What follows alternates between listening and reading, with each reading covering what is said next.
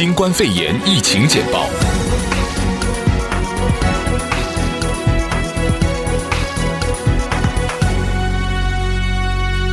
欢迎收听疫情简报，我是主持人晶晶。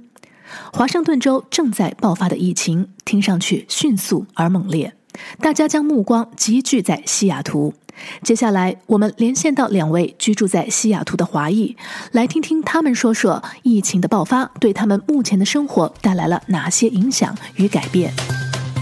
大家好，我的名字叫李芳，我住在西雅图的近郊区。我这里离那个收治了好几个新冠肺炎病人的医院大约有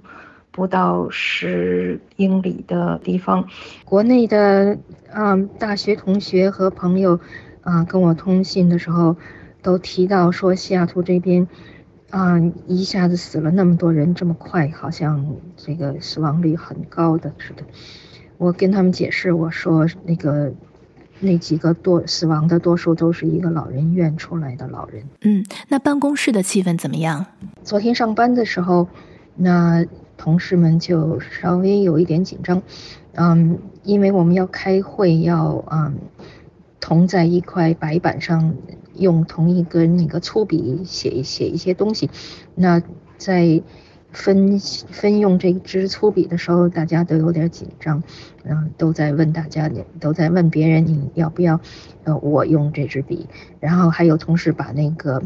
洗手液给带过来，把那个笔擦一擦。不知道你现在在那边出门戴不戴口罩啊？我在上街、上市场和上班的时候都不戴口罩，虽然我家里是有口罩的。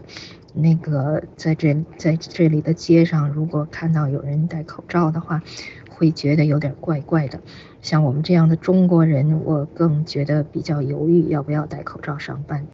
在朋友中间问了一下，大约是一半的人说他们根本就没有口罩戴，另外一些人说是有，但是嗯，上街去美国人的超市里都不戴，因为觉得。让人家看着奇怪，啊，去中国超市买东西的时候，啊，会戴上口罩。我的朋友们能宅在家里的都宅在家里。我已经好几个礼拜没有去健身房了。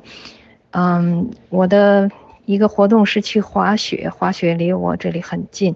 但是滑雪的时候要上那个缆车，有的时候我我喜欢自己上缆车，但是有的时候。别人会追上来和我同坐一个缆车，我都会觉得心里有点不舒服，因为是想自己坐缆车，不靠近任何别人。好，谢谢李芳。那么接下来我们连线人住在西雅图的 Ada，来听听她在工作上所遇到的状况。东西岸听众朋友，大家好，嗯，我是 Ada。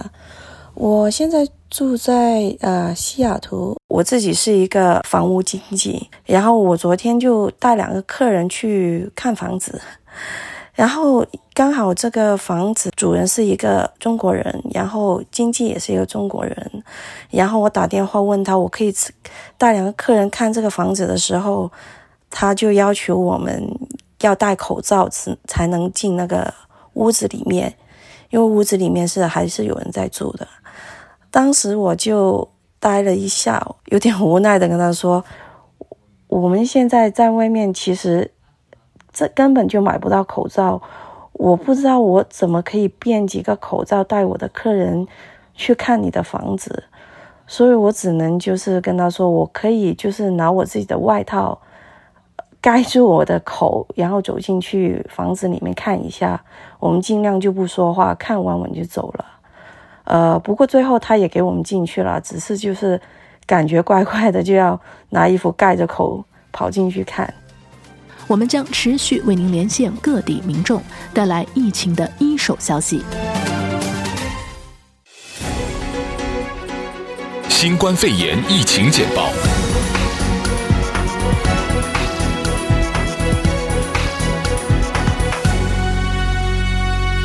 欢迎收听疫情简报，我是主持人晶晶。全球疫情持续升温，接下来，我们连线法国旅游从业者阿辉和居住在亚特兰大的武汉女孩 Carol，来听他们聊聊巴黎和亚特兰大目前的疫情以及他们的生活情况。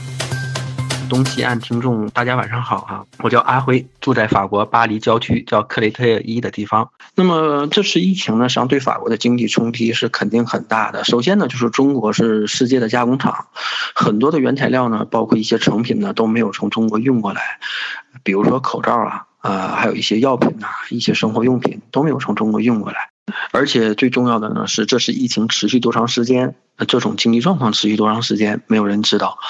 那么等待法国人呢，估计也是一个大的裁员风波。法国目前政府采取的状态呢，嗯、听新闻的状态没有采取太积极的一种措施，更多的呢好像是等着一个拐点，或者等着天气四四五月份的时候呢，天气转暖，可能疫情呢会逐渐的消去。但是这种状况呢，在华人心里呢，并不是很靠谱的一件事情。嗯，尤其是中国人啊，就是说自己身处在武汉那种新闻的包围之下呢，对这个疫情呢了解更多一些。嗯，不是很比较认同法国人对这个疫情的处理方式。不仅是法国，包括周围的国家，像意大利啊，还有就是德国，都是存在目前同样的状况。那么目前呢，政府的整个的动员能力呢，好像跟中国比呢，也是差了很大的一块。嗯。更多的呢，好像说是也是在家自行隔离了。两方面的思想呢，也存在着很大的不同。比如说刚才说的口罩的购买啊，实际上这边口罩已经基本断货了，像药店里边已经贴出了已经没有口罩现货了。但大多数呢，嗯、还有一些药店呢存在口罩，比如说网购啊，但是口罩的价格呢已经是翻了好几番了。这样呢，就是说我个人的意见呢，对这个疫情呢比较悲观一些，尤其是在。欧洲这边，因为嗯，政府采取的措施呢，并不是很积极向上的，所以说呢，目前呢，在华人圈里边呢，也有很多人正在准备买机票回国啊，避免这些疫情吧。疫情简报的东西岸啊、呃，听众朋友们，大家好，我叫 Carol 啊、那我目前居住在亚特兰大啊、就我所知，截止目前为止，我住的地方啊、附近是有两例已经被确诊了的。啊、然后呢，可能因为我是武汉人，而且我父母亲还有很多朋友，嗯、同学、老师，他们都还在武汉，啊、所以我的心理变化是有一个曲线的。可能最开始，啊、呃，西雅图第一例确诊的时候，我那个时候是是比较焦虑的，然后，呃，我会就是想想办法去囤口罩啊，或者让周围的同事朋友们都开始囤一些消毒的产品，